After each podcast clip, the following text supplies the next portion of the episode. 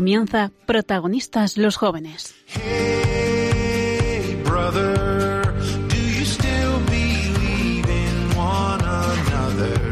Hoy con cursillos de cristiandad. Hey, sister,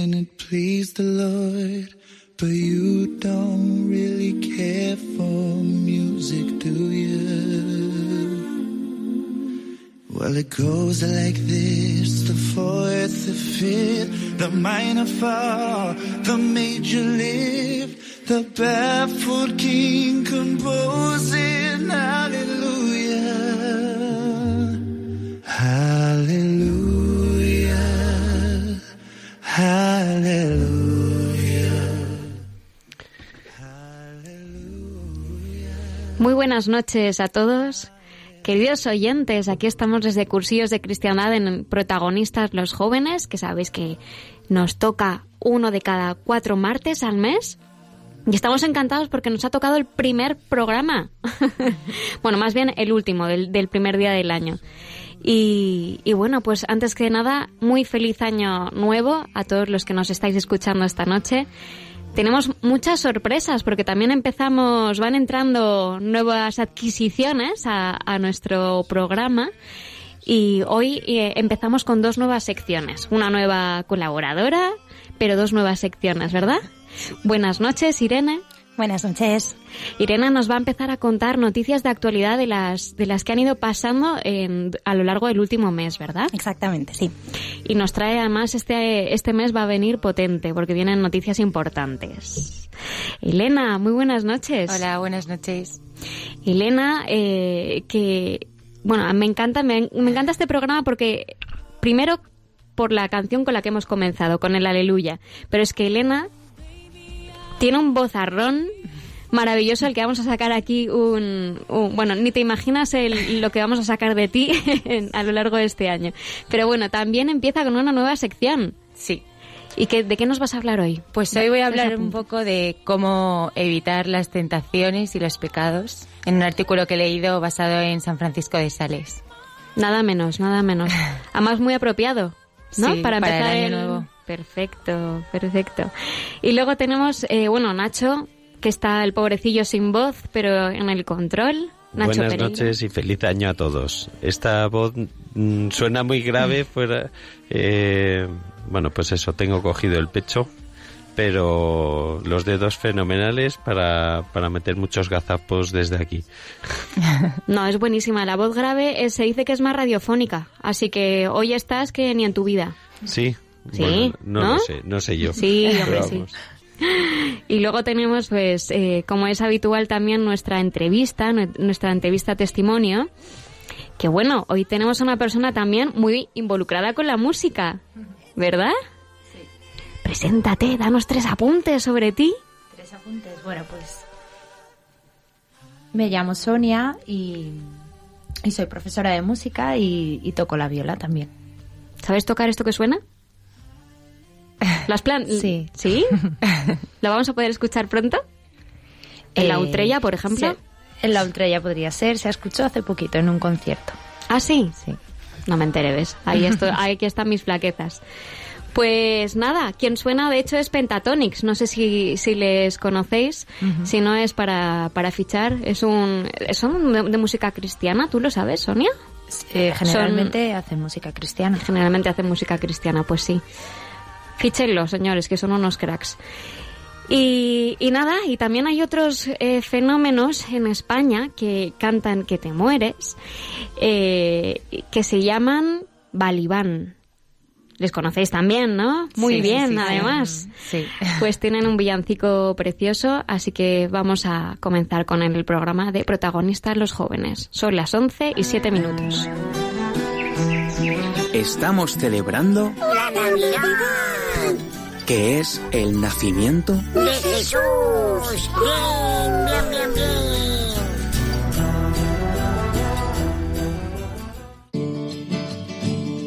Cuando el rey del universo vino a hacerse nuestro hermano, no nació cual soberano en lugar de lujo inmenso.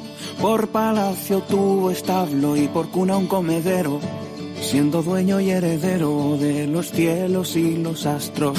Cuando vino el gran momento, los primeros en saberlo fueron pobres, pues a esos vino un ángel desde el cielo, a esos que nadie quería, a esos que hasta en frío invierno por cuidar rebaño ajeno duermen sobre el duro suelo, a esos que nada poseen, a esos últimos, a esos les anuncia su alegría el gran rey del universo. No temáis que soy un ángel, alegraos los pequeños, ha nacido el Salvador. Que se alegre todo el pueblo de bellísima hermosura. Hubo cantos en el cielo, gloria a Dios en las alturas. Tendrán paz los hombres buenos, los pastores se apresuran. A la cueva van corriendo, a María llevan lana, a José le llevan cuero. El niñito Dios recibe los regalos muy contentos. Son de quienes anhelaban su glorioso nacimiento. Son regalos de aquellos que desean ver su reino. Ese reino que los ama solo por ser tan pequeños. Son regalos de aquellos que desean ver su reino. Ese reino que los ama solo por ser tan pequeños. Espero lío. Quiero lío en las diócesis. Quiero que se salga afuera.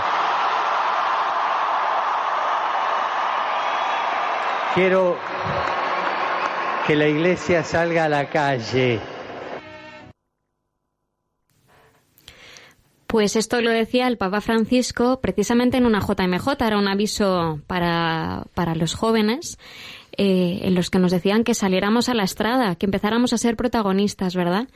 Y, queremos empezar con hoy, con él hoy, precisamente porque se acerca, estamos en el mes ya de la JMJ y esa es uno de los grandes adelantos que nos va a dar Irene hoy, pero hay muchos otros, ¿verdad? Pues sí, esta es una de las cuestiones de las que vamos a hablar en esta nueva sección en la que, como decíamos al principio, pues vamos a hacer un pequeño repaso de las noticias del mes y de la actualidad relacionadas con la vida de la Iglesia. Entonces, bueno, pues lo primero de lo que os quería hablar de este mes es de la campaña de Navidad de ayuda a la Iglesia necesitada, que lanzó el Papa Francisco el 2 de diciembre y que se dirige a ayudar a los cristianos de Siria. Ahora mismo es verdad que la guerra de Siria ya no está como tan en el foco de los medios de comunicación, pero es verdad que es un conflicto que sigue abierto desde el año 2011. Y los cristianos, de hecho, son uno de los grupos que más ha sufrido durante estos ya casi ocho años de guerra, hasta el punto de haber pasado del 10% a solo el 4% de la población siria. Por eso esta campaña de ayuda a la Iglesia necesitada, que lleva el lema de indestructibles en la fe, se ha fijado como objetivo fundamental evitar la desaparición del cristianismo en Siria, que es un riesgo que a la luz de los datos empieza a ser muy real.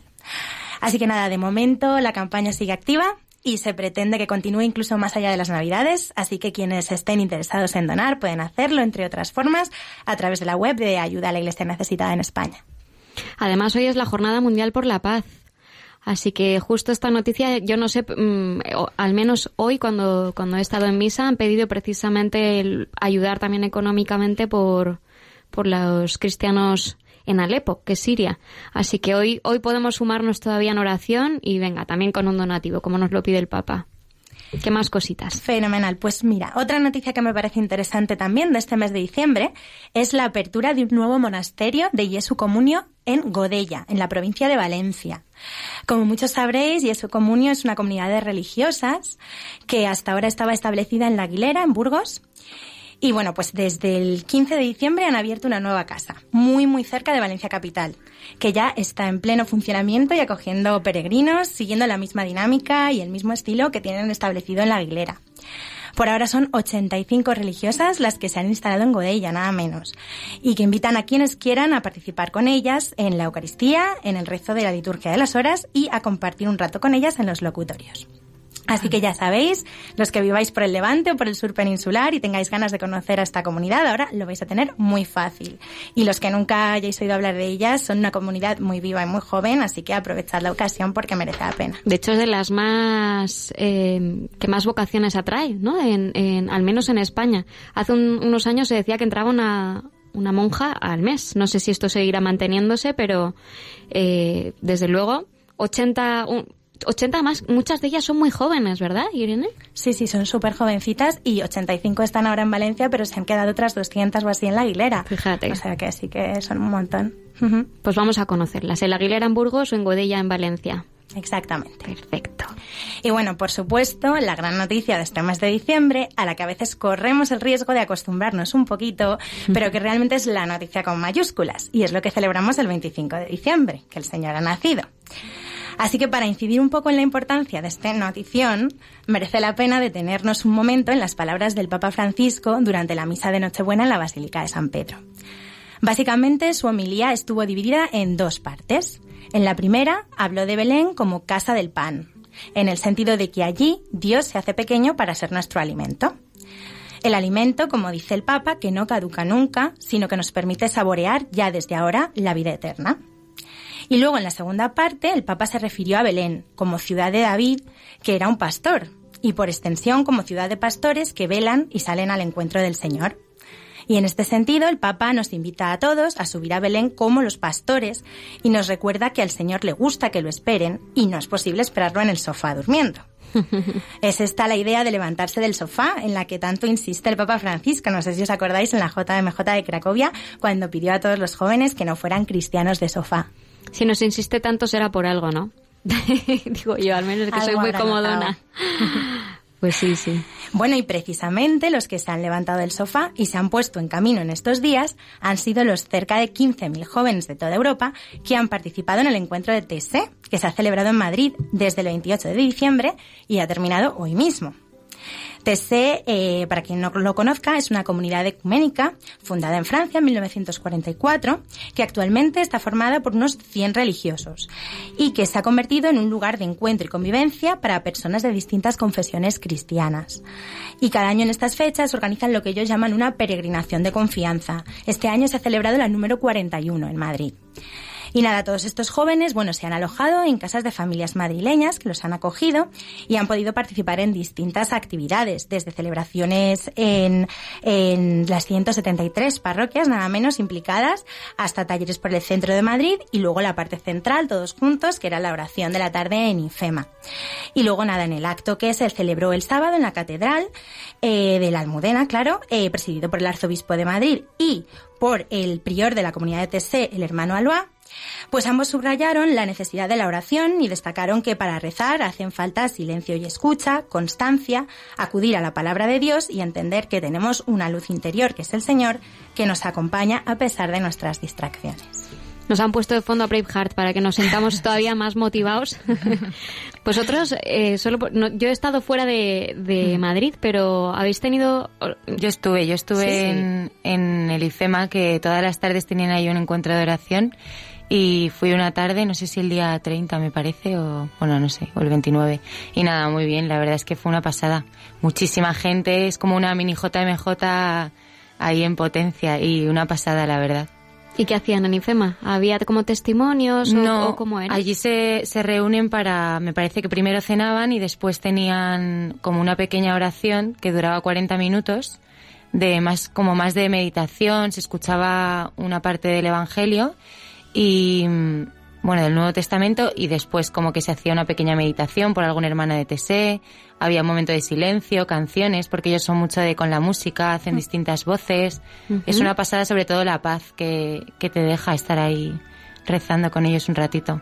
Y luego pisan la cruz de San Damián, ponen varias cruces en el suelo y se acercan como a venerarla, se arrodillan delante de la cruz y la besan todos los jóvenes. Muy bonito, la verdad. Todos los jóvenes. Bueno, lo- Van me imagino que, o sea, había una cola infinita, yo no la esperé, Ya. la verdad, pero me acerqué ahí para ver cómo era y muy bonito. Qué bonito. ¿Tú también has estado entonces? Sí, nosotros también estuvimos el domingo y nada, nos encantó. No habíamos estado en una oración de las de tipo de TC, eh, en las que es verdad que la música es súper protagonista y es muy meditativa, muy repetitiva. Y es precioso pues porque es una oración en la que hay jóvenes cristianos, pero también de iglesias ortodoxas, protestantes. Y bueno, pues se ve mucho qué es lo que nos une en esa oración. Que, que me imagino que es también lo que quiere potenciar el Papa, ¿no? Y que tantas veces nos ha pedido oración, o sea, el pensar en lo que nos une más que lo que nos separa, ¿no? Sí. Qué Y bonito, ¿no? Precioso. Qué importante, sí. Bueno, y siguiendo con peregrinaciones, y ya para terminar, aunque esta es una noticia que comentaremos más despacio el próximo mes, ¿eh? cuando ya se haya producido. Pero bueno, hay que recordar que entre el 22 y el 27 de enero se va a celebrar en Panamá la JMJ 2019. Y lo comento porque es verdad que estamos acostumbrados a que la JMJ se celebre en verano.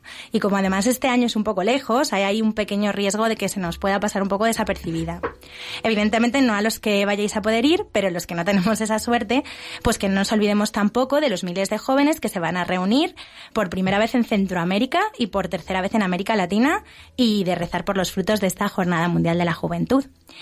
Y nada, con esto finalizamos el recorrido por la actualidad informativa de la Iglesia en el último mes y en febrero volveremos con más noticias. Y bienvenidas sean. Pues vamos a, escuchar precisamente unas palabras que nos dirigió en español. Menos mal que tenemos este Papa, ¿verdad? Que nos lo dice todo tan clarito para que no nos quepa duda de eh, para la preparación precisamente de la JMJ del Papa Francisco. ¿Lo tenemos? Adelante. Queridos jóvenes, también Dios se fija en ustedes y los llama y cuando lo hace está mirando todo el amor que son capaces de ofrecer. Como la joven de Nazaret, pueden mejorar el mundo para dejar una huella que marque la historia, la de ustedes y la de muchos. La iglesia y la sociedad los necesitan con sus planteos, con el coraje que tienen, con sus sueños e ideales, se caen los muros del inmovilismo y se abren caminos que nos llevan a un mundo mejor, más justo, menos cruel y más humano. Pues esto lo decía para ponernos como ejemplo a una joven que, que se decidió a dejarlo todo en un momento que era bastante crucial para ella, que era- se había dado cuenta de que estaba embarazada porque se lo había dicho un ángel, y se fue a ayudar a una persona que era mayor, eh, bastante mayor, y se olvidó de cuáles eran sus problemas para centrarse en los de los demás.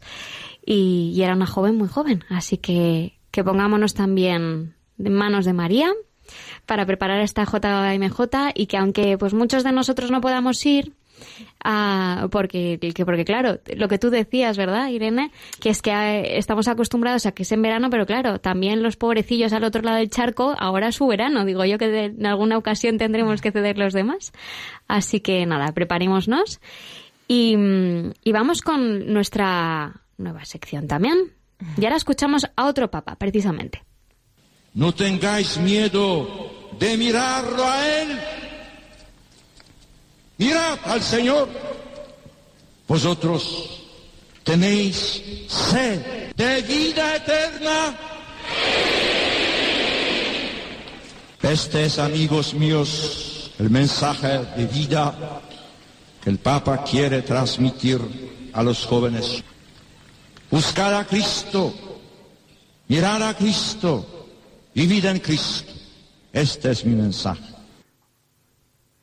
Y para vivir en Cristo, pues tenemos que tener unas claves de vez en cuando, ¿no? Al menos unas cuantas collejas que nos den. o No sé, que nos, alguna pistilla. Por lo menos intentarlo, intentarlo. Yo voy a hablar de cómo vencer las tentaciones o por lo menos luchar contra ellas, aunque no siempre consigamos vencerlas. Además, ahora que para Año Nuevo todo el mundo nos ponemos un montón de propósitos, voy a ser mejor, voy a ayudar más en casa, voy a ir a ver a mis padres un montón más. Luego llega, llega la realidad y te dice, pues no es tan fácil, ¿no? Y vienen las tentaciones, la pereza y, y cuesta, cuesta, cuesta. Así que os he traído un artículo que he visto en Religión en Libertad, que es de un sacerdote muy joven de Estados Unidos que se llama Clayton Thompson y habla sobre unos preceptos que da San Francisco de Sales en su libro Introducción a la vida devota.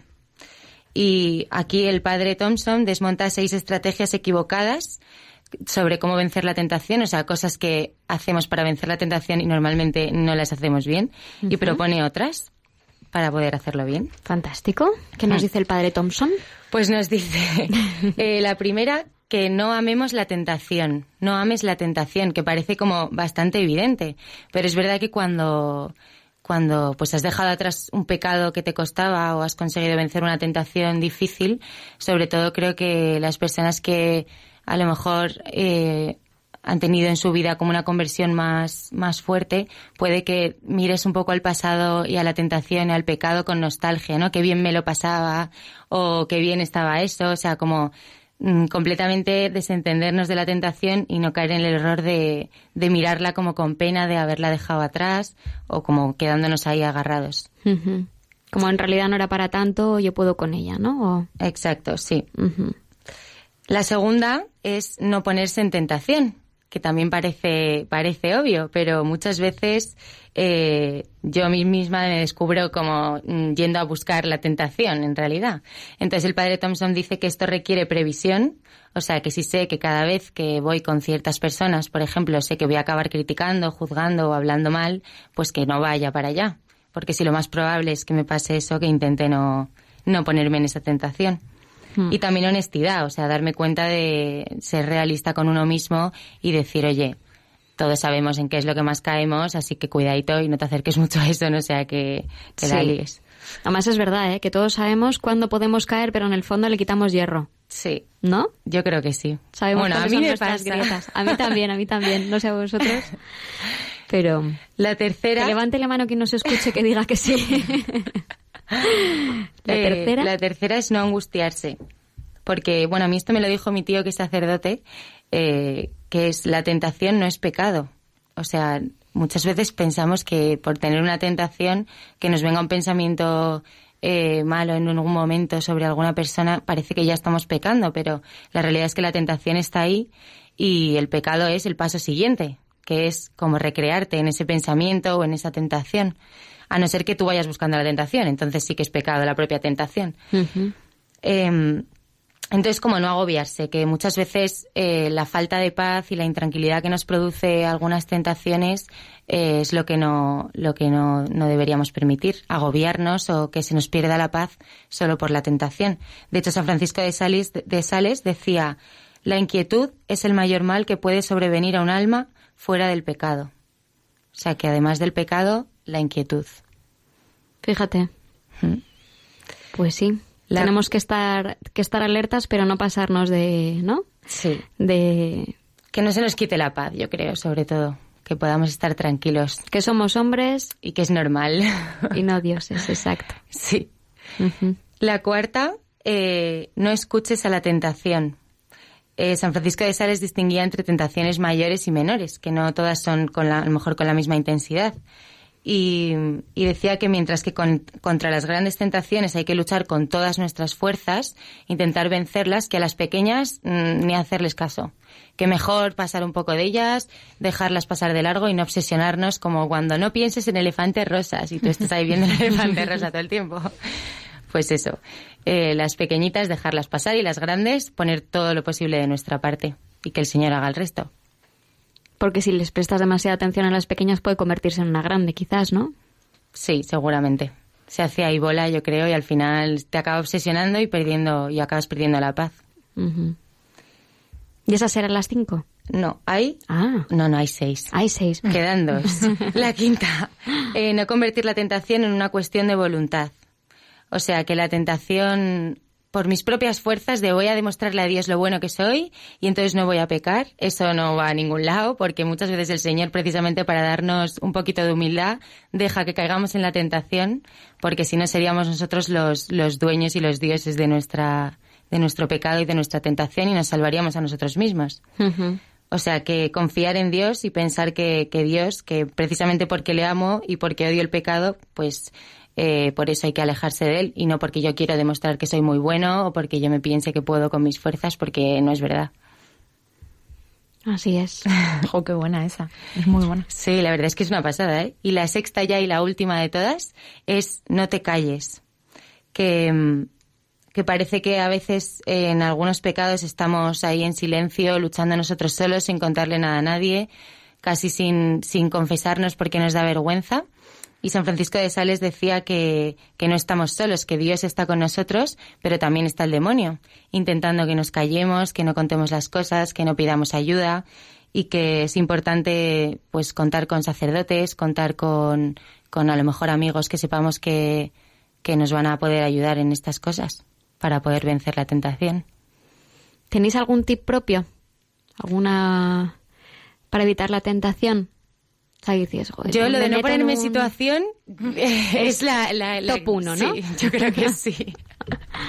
Jo, pues yo no tenía ninguna, pero me los apunto, ¿eh? La verdad es que son muy prácticas, muy concretitas, fenomenal. Sí, yo también me quedo con la sexta y, y tomo nota. No, yo creo que propio no, no tengo. Tomo nota más bien de consejos que me dan.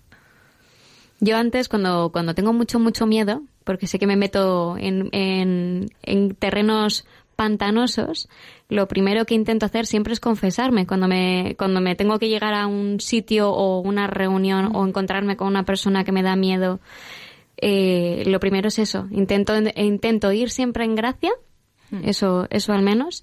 Y luego siempre pido que si yo no soy capaz de, de pues, por ejemplo, el, em, la última que le has dicho que era, no tener No miedo. callarse. No callarse, ¿no? Es, eh, si yo no soy capaz de llevarte a ti en, ante, esta situ- ante esta tentación, haz tú, Señor, que, que salga la conversación. Puf, no me deja, ¿eh? Al principio decía, ¿para qué haces esto, loca? ¿Para qué te pones en...? Pero es verdad que, el que muchas veces cuando tú tienes que dar testimonio de ti mismo y ya no eres capaz de, ¿no? Eh, es el único modo, al menos para mí, de ponerme un escudo, decir, esta soy yo y ya lo digo públicamente. De momento me ha servido. Veremos, veremos qué tal. Ahí lo lanzo. Pues muchísimas gracias, Elena. De nada. A ver qué nos traéis el mes que viene, qué recomendaciones vas encontrando ahí por, por las redes de internet. Y, y ahora vamos pues con nuestra sección estrella también. Fue de un joven ser fiel a la fe cristiana y seguir aspirando a grandes ideales en la sociedad actual. Jesús nos da una respuesta a esta importante cuestión. Como el Padre me ha amado, así os he amado yo. Permaneced en mi amor. Gracias por esa alegría y resistencia.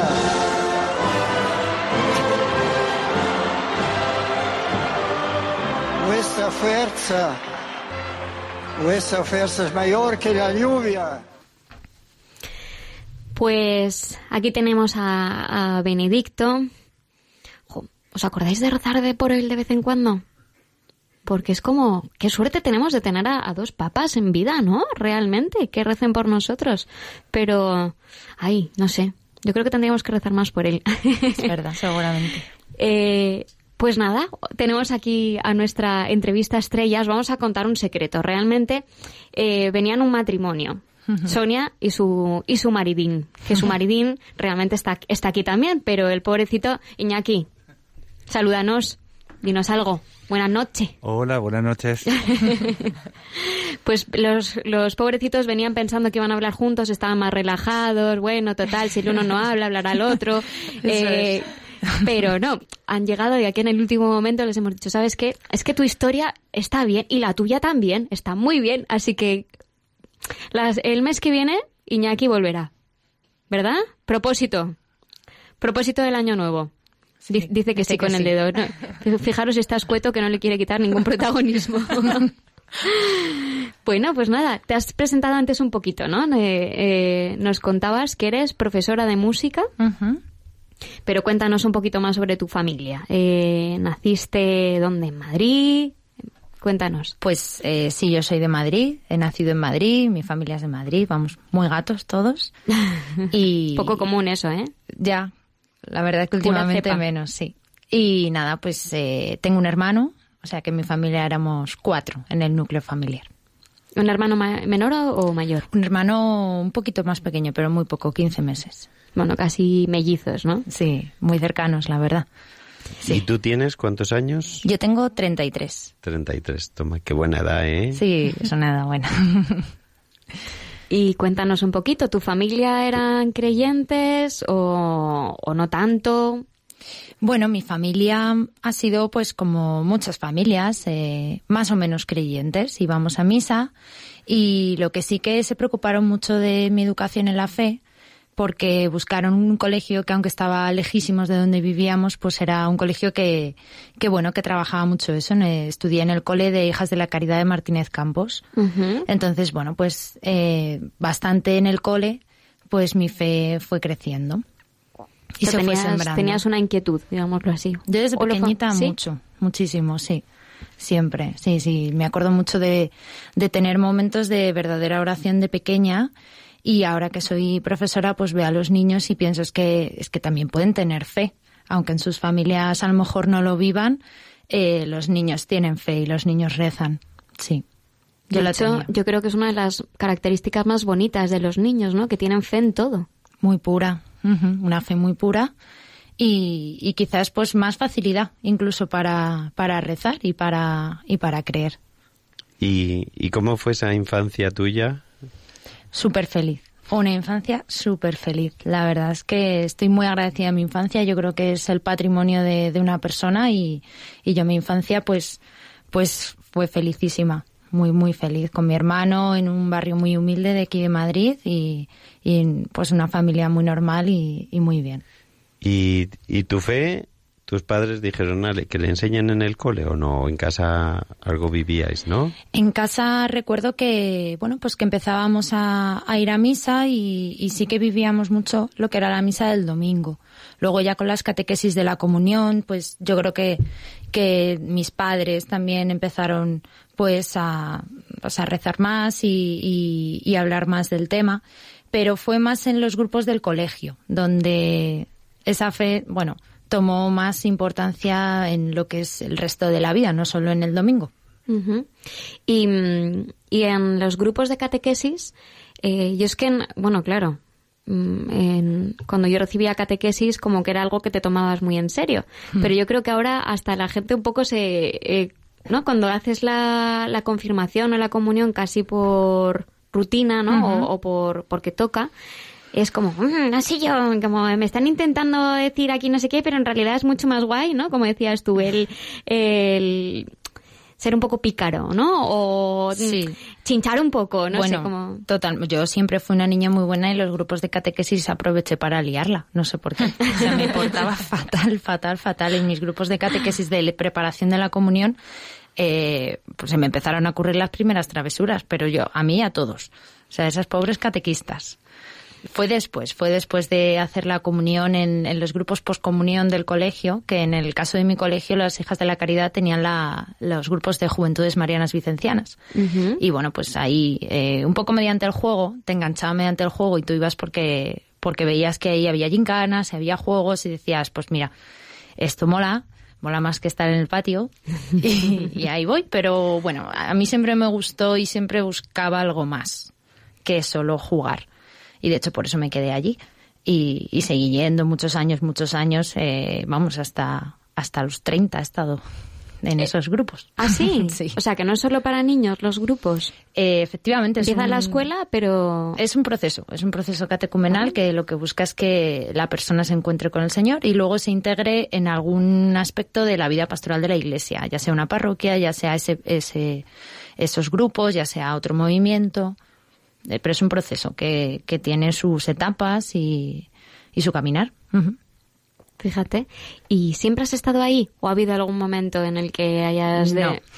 Yo soy muy rebelde. No, no, no, no siempre he estado ahí. Tuve un momento en el que tuve mucha crisis, pues la adolescencia típico, ¿no? Y sobre los 17 años, que, mm, bueno, pues como ya realmente os digo que, que estaba ahí buscando la fe, buscando a Dios, buscando respuestas, pues mm, decidí que como no las estaba encontrando, pues que entonces me tenía que ir. Y entonces salí de esos grupos. Claro, me dijeron, bueno, pues claro, por supuesto. O sea, si, si tú tienes que, que buscar, efectivamente busca. Y en ese momento yo tenía una, una catequista muy buena, que hoy en día es mi acompañante. ¿Qué Y, significa acompañante? Pues acompañante es una persona que ha recorrido también el camino de la fe y va un poquito por delante de ti. Y entonces, bueno, pues hay una cierta conexión personal y pues quieres recorrerlo con esa persona y te va haciendo un poco de espejo, te va guiando, está a tu lado básicamente, ¿no? Y esa persona que más a mi lado está, eh, que es una hija de la caridad, pues fue la que me dejó ir, que yo creo que en ese momento es lo que tenía que hacer. ¿no? Entonces, bueno, estuve más o menos un año fuera de mi grupo, era un grupo muy estable y, y bueno, pues ese año fue importantísimo porque fue cuando yo realmente tuve el encuentro que yo estaba buscando. ¿no? Y eso, bueno, me viene a decir que, que el Señor iba a salir a mi encuentro. eh, lo tenía todo planeado, un poco. Quería llevarme al desierto, probablemente. Y, y bueno, pues salió a mi encuentro. ¿Y cómo fue? ¿Con 17 años? 18 fue, porque fue el año 18. siguiente. Sí, yo empecé a hacer pues el servicio de bocadillos en la calle, de repartir bocadillos con las personas sin hogar por la calle. Y lo hice con una ONG que no tiene nada que ver con la iglesia, de hecho se llamaba Servicio Civil Internacional, que me dijo un amigo, pues porque estábamos haciendo un voluntariado juntos. Yo era muy de, bueno, de voluntariados porque- social. Ujú. Sí, porque el carisma vicenciano, que es el del servicio a los pobres, pues desde pequeñita en el cole lo vivíamos, ¿no? Y, y yo sí que con mi familia también, perdón que eso no lo he dicho, hacíamos servicio en comedores de pobres desde pequeños con mis padres. Entonces, eh, pues para mí eso era muy importante, ¿no? Y, y de alguna manera yo creo que, que supe que por ahí sí iba a encontrar a, a Dios. Entonces seguí por ahí, ¿no? Y, y fue en uno de esos servicios en la calle con una persona sin hogar, donde me encontré por primera vez con el Señor. Además, eh, se llamaba Jesús.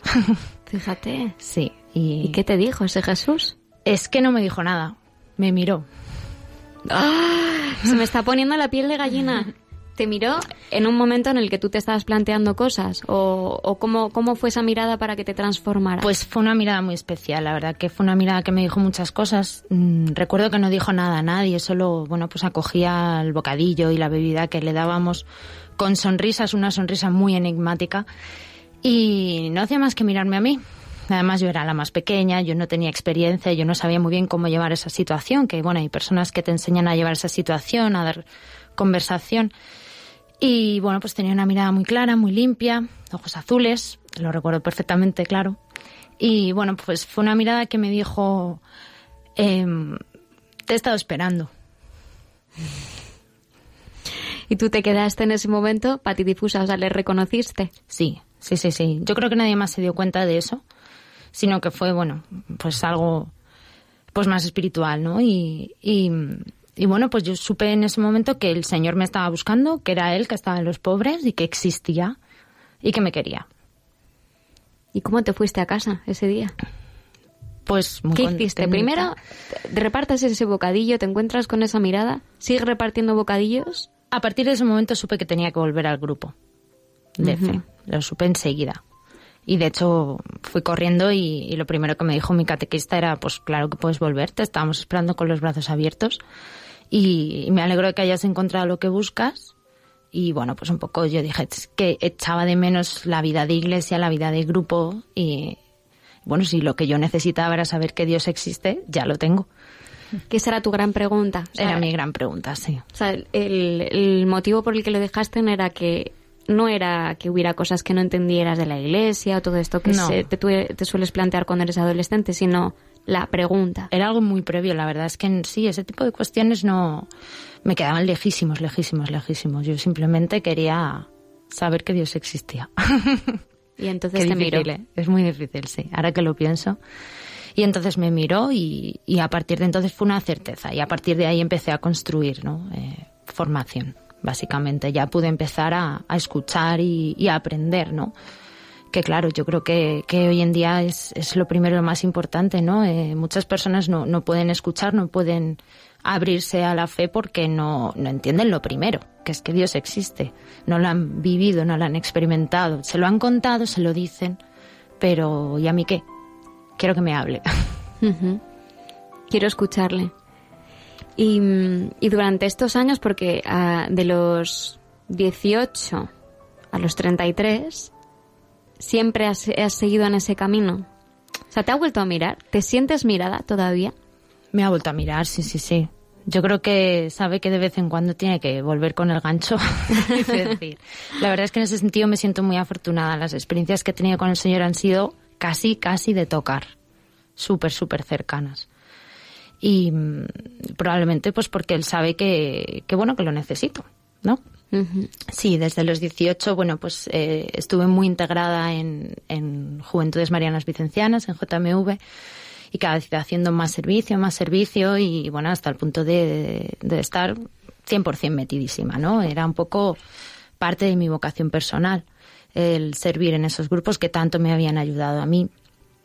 Y, y bueno, pues también mi vida personal iba un poco paralela, ¿no? Pero había partes en las que no estaba, no había unidad de vida, ¿no? O sea, estaba la Sonia que servía a los grupos y estaba la otra Sonia, ¿no? Y eso acaba por romperse y por estrellarse en algún momento. Eso, la falta de unidad de vida eh, no dura mucho tiempo.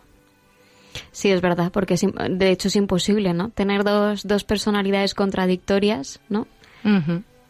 Y porque la, la, la Sonia del, del otro lado era una Sonia de mundo. Claro. Muy de mundo. Claro, sí, sí, sí, eso es, eso es. Bueno, él se puede ser cristiano en este mundo, eh, pero siendo más del mundo. Ahora mismo lo veo con, con, desde, con perspectiva, digo, claro, es que se puede ser muy del mundo y decir que se es cristiano, pero tú por dentro tienes que elegir y tienes que tomar opciones.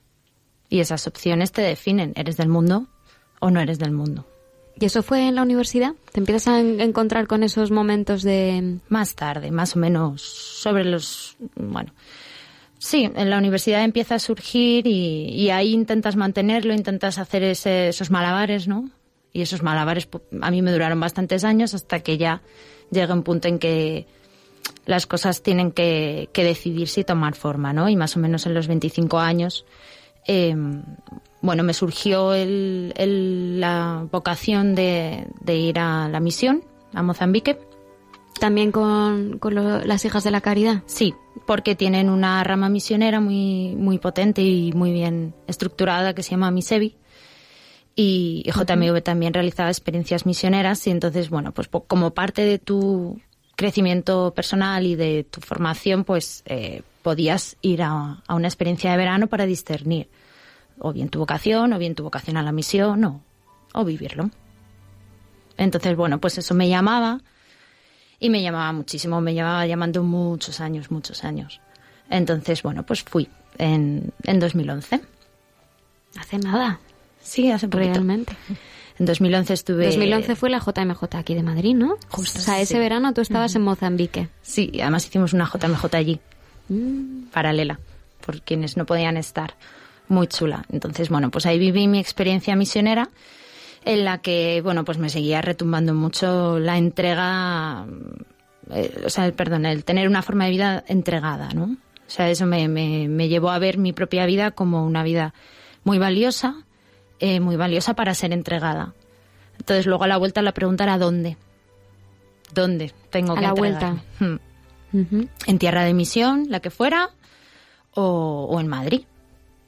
Entonces, bueno, pues luego estuve un año discerniendo bastante. Esto con, con la persona que tú dices que te acompaña, ¿no? ¿Cuál era el nombre, dices? No lo he dicho, Sor Conchi. Sor Conchi. Sor Conchi, sí. Y con más gente, la verdad que más gente me ayudaba a discernir, ¿no? Eh, porque todo el proceso de, de irte de misión formaba parte también de un curso de misiones, eh, que era permanente, Eh, que duró un año antes de irme y luego estuve dos años más. Entonces volví a pedir una segunda experiencia misionera. y volví a ser en Mozambique. Un poco me empeñé, pero bueno, volví a ser en Mozambique. Vamos, que algo te había empezado a tirar en Mozambique, ¿no? Sí. Ahí estaba el gancho del que hablabas. Que a Eh, veces ah, eh, Dios te tira diferente. del gancho. ¿Ese podía ser un gancho fuerte para ti? Pero ahí me mostró algo diferente. Ahí me mostró, mm, eh, aparte de su cercanía, me mostró mi valía como persona. O sea, me, me ayudó a verme a mí. Es algo un poco extraño, pero ¿Y cómo era esa Sonia desconocida? pues hombre, bastante diferente a la de Madrid. O sea, cuando tú te tienes que deshacer, primero de todo lo material, segundo de todas las comodidades, tercero de, de tu familia, tus amigos, tus, sí, todas tus estabilidades, ¿no? Pues quedas tú. Y, y eso es lo que muchas veces no quieres ver, quién eres tú en realidad, ¿no? Y ese tú con esa pobreza, ese, bueno, a veces el sentir que, que no eres suficiente y que no lo haces todo lo bien que podrías, pues ese tú es mirado y amado por Dios en total desnudez. Entonces, claro, pues si Él te quiere, pues cómo no te vas a querer tú. Entonces, bueno, pues un poco me mostró em, cómo me quería y cómo me tenía que mirar yo a mí, ¿no? ¿Y desde entonces? Entonces, bueno, esa segunda experiencia sí me mostró que, que podía entregarme aquí en Madrid con mi familia, con mis amigos, que la llamada era la entrega. No era una llamada a la vida misionera adyentes, adyentes, o sea, fuera de España, concretada en... ¿No? Eso sí que fue bastante claro y por eso, bueno, pues cuando tienes esa llamada es bueno hacer varias experiencias pues para, para verlo, ¿no? Igual que una persona que se siente llamada a ir al convento, pues normalmente está una estancia en el convento, dos estancias, va discerniendo, ¿no? Incluso cuál de todos los caminos es el que más conviene, en qué convento debería estar, ¿no? También. Y aquí en el mundo en Madrid fuiste probando cosas diferentes hasta encontrar tu lugar. No, lo curioso es que ahí en Mozambique, justo en Mozambique, pues me hablaron del cursillo de cristiandad. Eh, había una chica que estaba como yo haciendo esa experiencia y bueno, me mencionó que ella, porque ahí te preguntas, ¿no? Oye, ¿y tú un poco por qué estás aquí? ¿Qué haces aquí? ¿Por qué has venido aquí? Y ella me dijo, pues porque hice un cursillo de cristiandad. Y, y bueno, pues pensé que tenía que venir a vivir una experiencia misionera. Digo, anda, ¿y eso qué es? A mí es que la curiosidad, o sea, la- el- siempre el Señor me ha pillado por la curiosidad. El eso qué es, para mí ha sido mucha bendición cuando han sido cosas de iglesia, ¿no? Y bueno, pues me explicó que era una experiencia de tres días donde la gente se convertía y yo, ¿cómo, cómo? O sea, tres días. Digo así, o sea, nosotros, nosotros Anda estamos ya. aquí dos meses intentando que alguien... Y en tres días. Y dice, sí, sí, pues te gustaría. Y yo, ah, pues yo quiero hacer eso. Y luego me puse a recordar que hacía muchos años un amigo del conservatorio lo había hecho. La verdad que cambió de la noche a la mañana muchísimo, muchísimo, pero yo en ese momento yo no escuchaba. Yo no escuchaba, no quería saber. Y llegaste y te apuntaste directamente, buscaste por internet, te, Bueno, te estaba- apuntó tu amiga. Estaba trabajando en un cole y bueno, pues comentando, ¿qué has hecho este verano? Pues yo he estado en Mozambique, pues yo he estado en la JMJ, pues con un compañero. Me dijo que había estado en la JMJ con cursillos. Y yo, anda, ¿eres de cursillos? Yo no lo sabía. Y digo, pues yo quiero hacer uno de esos. Uno de esos cursillos, anda, apúntame. Y le estuve dando la matraca hasta que me apuntó. Sí, sí, normalmente es al revés. El que invita Sí, está dando la matraca. sí, sí. Tú ya ibas convencida, estabas hasta Tenía ilusionada, muchísima ¿no? curiosidad, muchísima curiosidad. Tres días la gente se convierte. ¿Eso qué es? O sea, ¿qué invento? Y entonces, pues en el Puente de la Inmaculada del 2000... 2011, sí, fui al cursillo de cristiandad. ¿Y qué pasa en el cursillo? Pues esa fue la definitiva. esa fue... mm, esa Ahí ya fue- entraste en redil, ¿no? Del Pero- todo. Dije, esta ya es mía, para mí. Ahí se me abrió mucho, claro, entendí pues todo lo que había pasado antes y entendí pues mm, todo había formado parte del proceso pues probablemente para llegar a esos tres días como llegué, con muchas ganas de escuchar, que la Sonia de antes no habría escuchado, con muchas ganas de abrirme, de, de- recibir todo lo que me estaban dando. Y, y bueno pues también me faltaba parte de ver la verdad, una parte de verdad de Sonia, esta verdad oculta que cuesta más ver y entregarla. Entonces eso es lo que, lo que hizo el cursillo en mí, fue, lo, fui capaz de ver esa parte de mí y fui capaz de entregarla, que yo creo que esa es la parte más difícil, Porque tú puedes ver mucho, puedes tener muchos acompañantes, muchos directores espirituales, pero al final hay que, hay que soltar para crecer. Y, y pues solté. La verdad que solté del todo.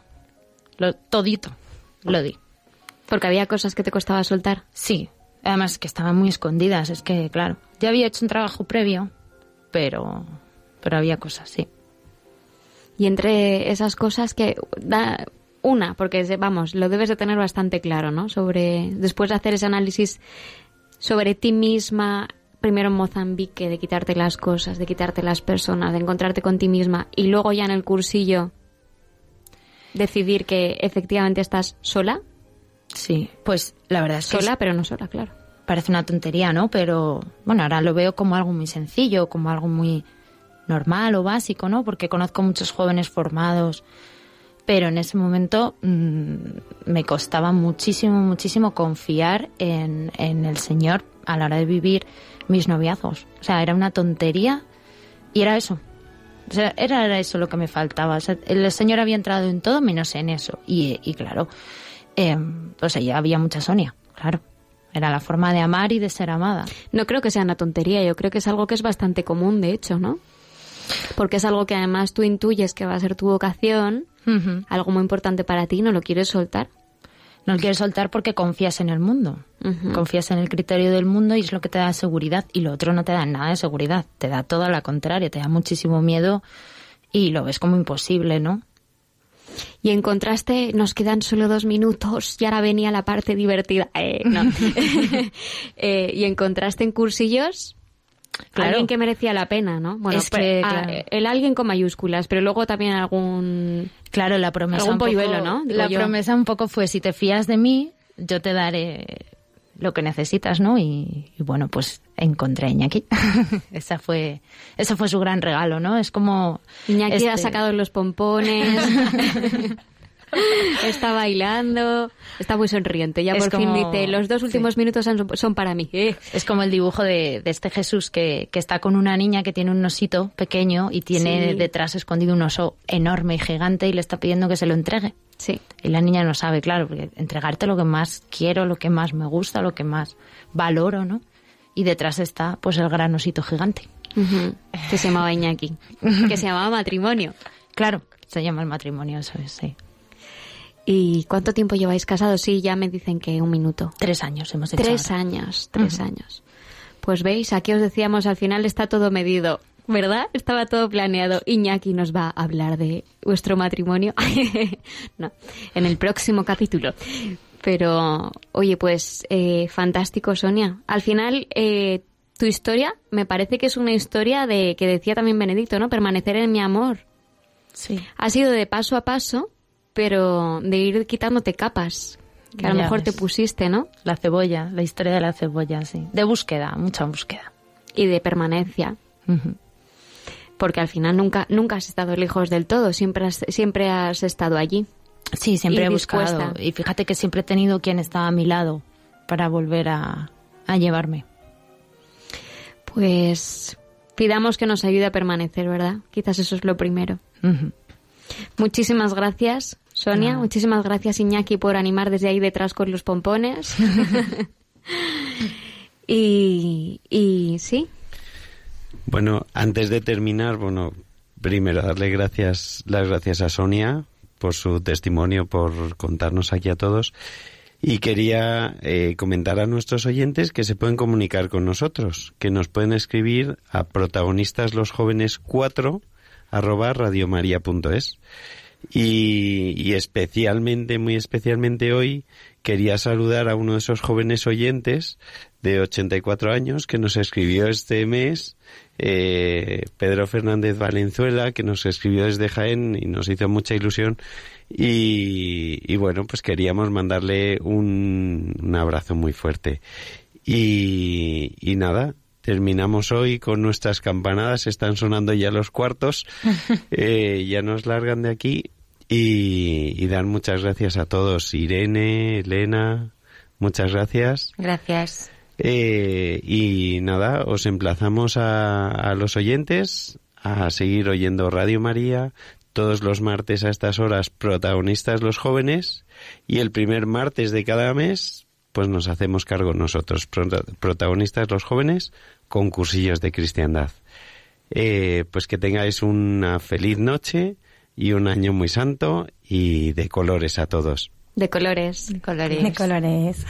Hey, brother,